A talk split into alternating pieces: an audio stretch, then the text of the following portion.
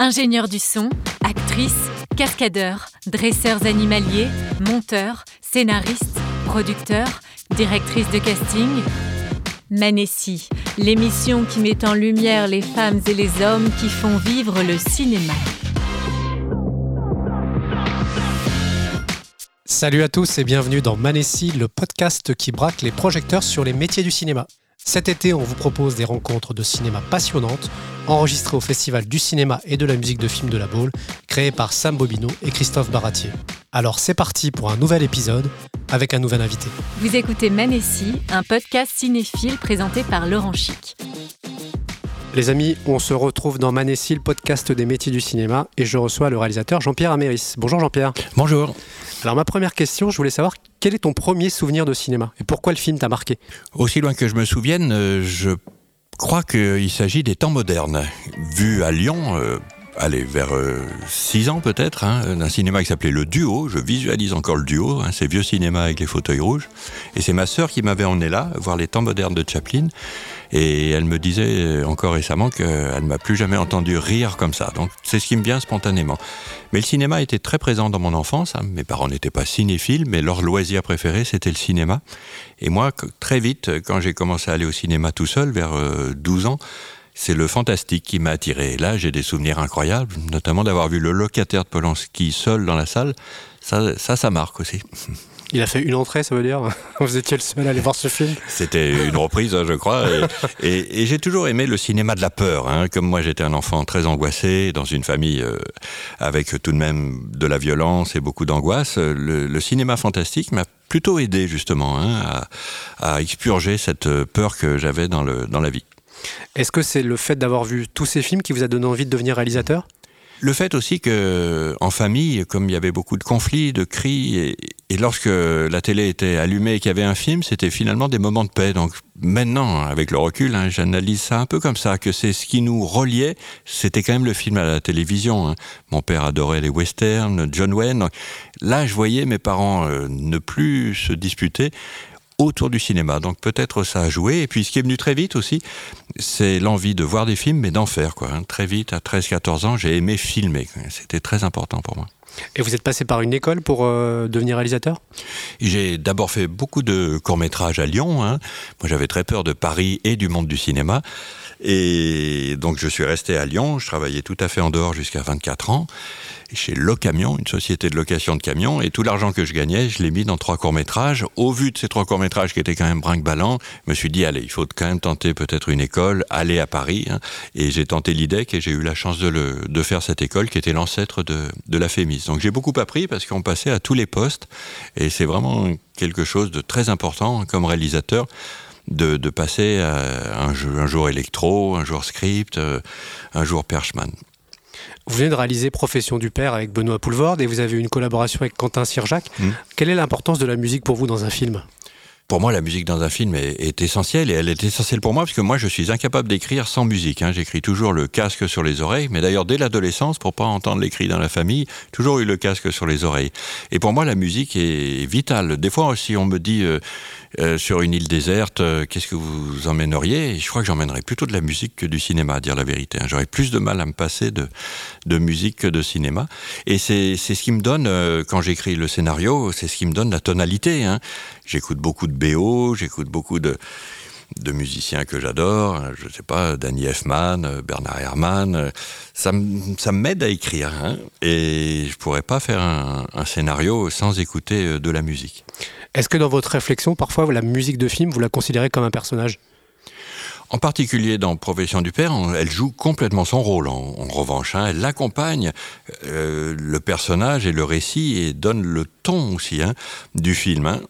Profession du père, c'est l'histoire d'un petit garçon dont le père est mythomane, qui est entraîné par son père dans des histoires d'espionnage, et qui est à la fois excité et qui va découvrir petit à petit que les choses sont trop dangereuses pour son âge. Et Quentin participe de ce qui est une aventure d'enfant, quelque chose d'excitant. On aime aussi, Quentin et moi, le film de genre, hein. on aime le fantastique, on aime le film à suspense, ce qui est quand même Profession du père. Hein. C'est vu par un enfant, c'est à hauteur d'enfant, et c'est un suspense. quand son père l'emmène... Euh, mettre des lettres anonymes dans, une, dans un immeuble. moi, je, mets du brouillard et Quentin fait une musique de suspense. Hein. donc, c'est aussi, j'espère, le plaisir du film. Hein. on est comme l'enfant on est tout d'un coup entré dans un film euh, un peu policier, un peu d'aventure, un peu d'angoisse. Hein. C'est un imaginaire enfantin. Et vous avez tout de suite pensé à Benoît Poulvord pour le rôle du père? Dès la lecture du roman, euh, j'ai pensé euh, à Benoît Poulvord. Hein. Pour moi, personne d'autre ne pouvait jouer ce, rôle de père à la fois donc mythomane, à la fois attachant et, dangereux, violent et, aimant en même temps son fils ça ne pouvait être personne d'autre. Hein. Et j'ai découvert, euh, lorsque je lui ai proposé le rôle, qu'il avait adoré le roman et qu'il s'était déjà euh, déclaré désireux de, jouer ce rôle parce qu'il se trouve que lui, moi et le producteur avions à voir avec cette histoire de, tout de même de maltraitance enfantine hein, et on y racontait quelque chose de très intime tous les trois. Il y a une part de vous dans, dans ce film en fait? Il y a une énorme part de moi. Hein, et Sorge Chalandon a été très généreux. Hein. Il m'a dit, après avoir vu le film, c'est quand même plus tes parents que les miens. Dans le livre, ses parents sont beaucoup plus durs hein, que ne l'étaient les miens. Moi, il y avait vraiment de l'amour et c'est ça que j'ai voulu essayer de rendre. Comment fait l'enfant avec l'amour inconditionnel pour les parents et en même temps quand surviennent euh, des moments de, violence ou des incompréhensions, pourquoi papa humilie maman, pourquoi maman accepte tout ça. C'est vraiment, mais un film fait avec amour. C'est surtout pas, maintenant que je n'ai plus mes parents, hein, mais surtout pas un règlement de compte. Hein. C'est même un film plein de compassion pour ces gens qui ont finalement beaucoup souffert. Fait souffrir, le père a beaucoup fait souffrir autour de lui, mais tout de même, lui aussi a beaucoup souffert.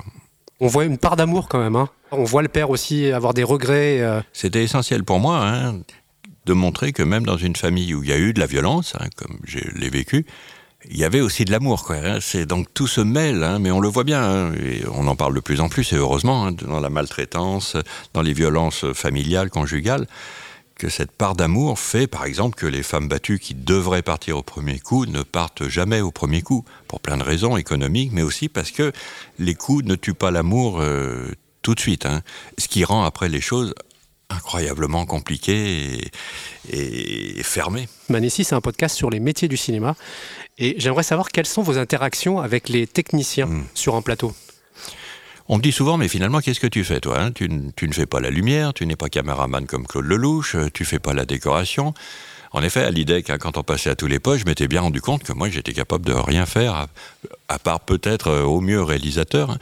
parce que électro, pour moi, incapable de monter un projecteur, de changer une ampoule, script, j'ai vécu un cauchemar. Donc, en même temps, voilà, j'apprécie tous ces métiers, j'aime tous ces métiers, et voilà le travail du réalisateur, je pense, c'est quand même celui qui a vu le film dans sa tête avant de le tourner sans me prendre pour Hitchcock, bien sûr, mais Hitchcock disait au premier jour de tournage, pour moi, le film est fini. Alors, il est, c'est pas qu'il est fini, tous les acteurs vont apporter la vie, mais je pense que c'est le travail du réalisateur, de la réalisatrice, c'est d'avoir vu son film avant de le tourner. Et ça, aucun des spécialistes hein, du, tournage, le décoratrice, le chef opérateur, la script, personne n'a le film autant que vous en tête, et vous seul pouvez guider les autres, hein, guider la décoratrice. Par exemple, là, je lui ai montré deux films pour la décoration de l'appartement familial, c'était le locataire de Polanski, justement, et pour euh, son angoisse, quoi, le papier peint, les meubles sombres, hein, et Conjuring 2, hein, que je trouve admirable pour la direction artistique. Allez, vous voyez la qualité des fauteuils, des tapis, enfin,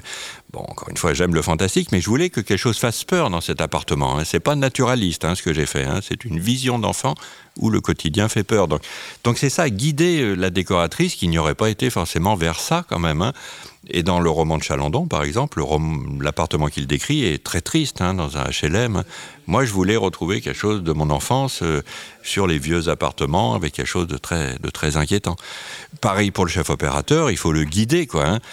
Un autre réalisateur aurait peut-être fait de cette histoire euh, dure une lumière euh, dure, justement. Moi, je voulais justement que ce soit très joli. Hein.